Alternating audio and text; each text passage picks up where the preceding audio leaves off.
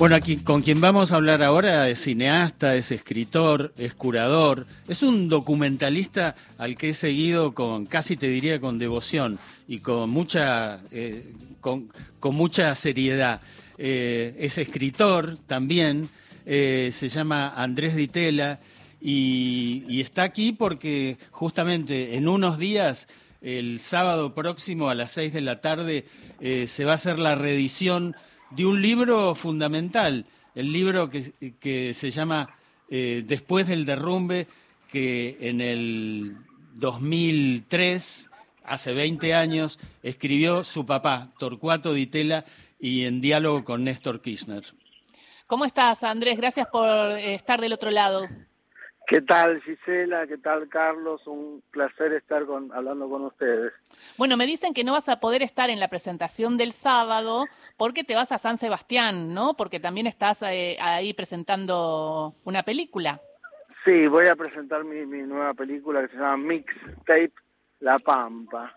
Y la verdad que lo lamento, o sea, estoy feliz de estar ahí tomando cañas y comiendo pinchos en San Sebastián pero me, me realmente me, me duele no poder estar en esta presentación del sábado que como ya nos tiene acostumbrados Cristina es una sorpresa total para todo el mundo, que de pronto vuelva con este libro. Justamente, digo, va a ser una aparición pública luego de mucho tiempo de Cristina Fernández de Kirchner. ¿eh? Eh, ella también adhiere a la revisión de este libro. ¿Cuándo lo leíste vos? Hace 20 años salió, eras chico todavía, hace eh, 20 años, eh, Andrés. Sí, desgraciadamente Carlos no era tan chico.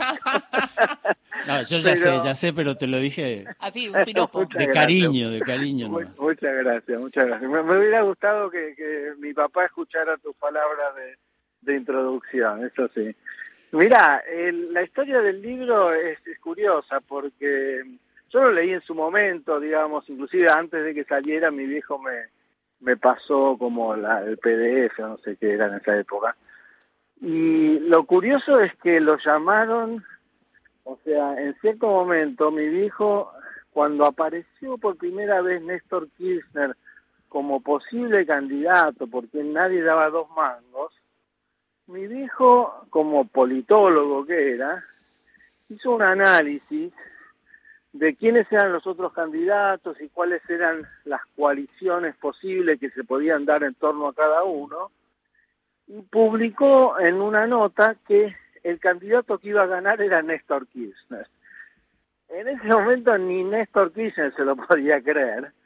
Entonces de pronto lo llama para conocerlo. ¿Quién es este loco que dice que yo voy a ganar? Y, a partir de, esa conversación, intermediada por el, el, chino Fernando Navarro, que es un gran amigo de mi padre, eh, y en ese entonces gran amigo de Néstor también, fue que le propusieron hacer este libro, tuvieron una serie de conversaciones donde mi viejo, sociólogo, digamos, de, de, de, cuño socialdemócrata, vio que, que Néstor era la transformación del peronismo. Pensemos que venía de Menem el peronismo, ¿no? Y creo que, no desacertó del todo. Eh, Andrés, la charla del sábado se va a llamar de castas, herencias, derrumbes y futuro. ¿Qué te sugiere ese título? En especial lo de las castas.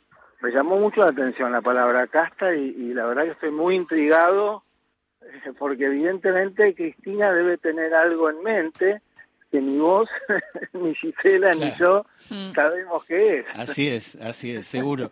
Ahora, te pregunto esto, eh, digo, fue además funcionario, Torcuato Ditela fue funcionario de la primera etapa del kirchnerismo, ¿no?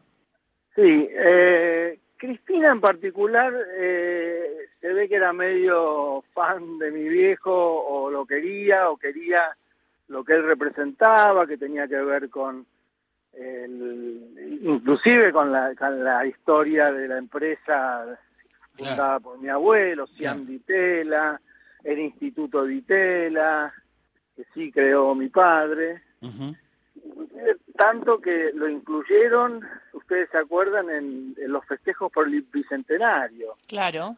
había recreaciones de, ambos momentos. Entonces, para, para Cristina eso se ve tiene un significado especial, más que para Néstor. Néstor le interesó más lo político. Y mi viejo un poco lo, lo convenció, yo creo, o Néstor no necesitaba que lo convenzan, pero de esta idea de la coalición, ¿no? De, de hacer una coalición transversal, de incluir a muchos sectores, inclusive antiperonistas. Sí, así fue dentro de esa primera coalición de, que hizo Néstor y que, digamos, después siguió transformándose, pero con el objetivo de generar una coalición, llamémoslo, es difícil usar esta terminología, pero de centro-izquierda, ¿no es cierto? Porque él pensaba que tenía que haber, el peronismo tenía que decidirse para un lado, era más bien el lado la izquierda del espectro político argentino. Creo que, tenía que, permitir la creación, hasta fomentar la creación de un polo más bien de derecha, que fue Macri finalmente, y que la derecha tuviera la oportunidad de acceder al gobierno sin hacer un golpe militar. Claro. Claro. Bueno, digo, vos sos un, por supuesto, un gran intelectual desde el cine, desde la literatura, desde la no ficción, eh, pero quiero preguntarte, ¿qué parte de, la gran tarea cultural, educativa, intelectual de tu papá te quedó como legado? Uf, qué pregunta. Eh, yo tengo que contestarte a una, a una pregunta personal, te tengo que contestar de forma personal, que es Que lo, lo que a mí más me impactó de mi viejo, al punto que a veces me enojaba, es su generosidad. Es decir, de alguien que desde algún momento, que yo me enteré mucho después, durante la dictadura, que vino alguien a pedirle un pasaje para escaparse del país y él se lo pagó, hasta, no sé, todo el tiempo eh, pensando un poquito así a nivel personal en qué podía hacer él por los otros. Y a veces uno como hijo decía, che, pero papá, acá estaba yo. Pero bueno, eso en el momento te puede o poner nervioso, el pero gran, a la larga... Entonces digo, el, gran legado el gran legado fue la generosidad. En, en términos personales, ¿no? Para mí.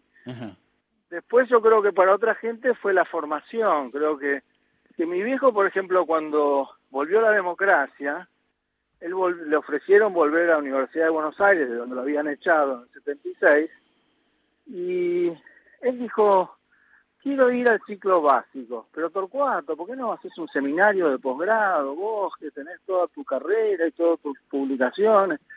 Dice, no, no, yo quiero ir al ciclo básico para conocer a los chicos de 18 años para ayudar a formar a los futuros profesores mm. que tienen que entrar una camada nueva. Y, así fue. Y, realmente él las clases las daba más para los ayudantes y, los asistentes que para, para los alumnos. Bueno, y seguramente buena parte de ese ideario está en Después del Derrumbe, que así se llama el, el libro que se va a presentar el sábado a las seis de la tarde en la UMET, en Sarmiento 2037. Y Cristina va a estar acompañada ahí, eh, ya que vos te vas a, a San Sebastián, eligió a Pedro Rosenblatt. Puede ser muy divertida esa charla. No, sí, seguro. ¿Llevará algún jingle? ¿Llevará algún jingle, Pedro? me parece una gran, gran idea. La verdad que eso, Cristina tiene esa creatividad que, le, mm. falta a algunos otros políticos, ¿cierto? Te, quería contar una cosa finalmente. Eh, en alguna nota que le hice a tu padre, me dijo una cosa que nunca olvidé en relación al alumnado que él tenía que enfrentar. Él me dijo, yo he dado clases en Londres, he dado, he dado clases en, lugares de Brasil y nunca me sentí tan interpelado y juzgado como cuando eh, doy clases aquí en Buenos Aires. Mira, sí. yo creo que eso es un defecto y una virtud nuestra, ¿no? Que no, no le tenemos respeto a nadie. Sí, no, y además me lo, me lo graficó, dice, en la primera fila ves eh, que te está mirando alguien que, que tiene, las, así me dijo, que tiene las piernas abiertas y, y, te está desconfiando con esa mirada, ¿no? Mira, mira. Sí. Creo que, que resume un poquito ahí nos resume a nosotros y, y, insisto, en, defectos y virtudes. ¿no? Me parece que mi viejo tenía esa cosa también de poder eh, decir las cosas abiertamente y también por eso viste no no estaba hecho para la política estaba hecho más para otra cosa y sí claro digo lo, creo que lo de era tu un intelectual sí fue la, cultura la, lucha la lucha intelectual dijo a Néstor yo pues, no, no, él no quería ser secretario de Cultura, que fue el nombramiento que le hicieron, él quería ser asesor en la sombra, no sé. No, y aparte porque no el, Estado, mover el Estado también es todo un aprendizaje, y en ese sentido él debe haberse, él debe haber aprendido un montón como secretario de Cultura en ese momento, ¿no? Veníamos del 2001 y de un Estado eh, muy, muy difícil. Sí, eh, yo creo que eso sí, por un lado desconocía eso hasta cierto punto, pero más que nada él, él, le dijo a a Néstor en su momento, mirá, ustedes me llaman porque yo soy como un outsider, entonces eh, yo voy a seguir diciendo las cosas que digo, aunque sean contradictorias. Y yo, sí, eso es lo que queremos, Torcuato, eso es lo que queremos. Después no sé si lo querían tanto eso, pero bueno, la política. Y ahora en San Sebastián, ¿no? Andrés, ¿cómo estás? Horacio Marmurek te saluda. Sé que vas a formar parte de una interesante delegación argentina, pero también la película que vos estás presentando que es un documental mezclado con algo en la búsqueda de un personaje. Va a ser muy interesante y atractivo su recorrido, eso lo digo yo, no sé vos qué opinás. Eso no, no puedo opinar al respecto, pero es, es una historia, una indagación que también es parte del legado de, de, mi papá, ponerse a indagar en cosas que aparentemente no le importan a nadie, como esta figura del siglo XIX, que, que era un gaucho que después se volvió naturalista y escritor. Y no sé, para mí era algo que me llevó a... ¿Y de quién es? Perdón. Es, es sobre Guillermo Enrique Hudson. Ah, claro. Una figura un poco olvidada hoy, ah, Hudson.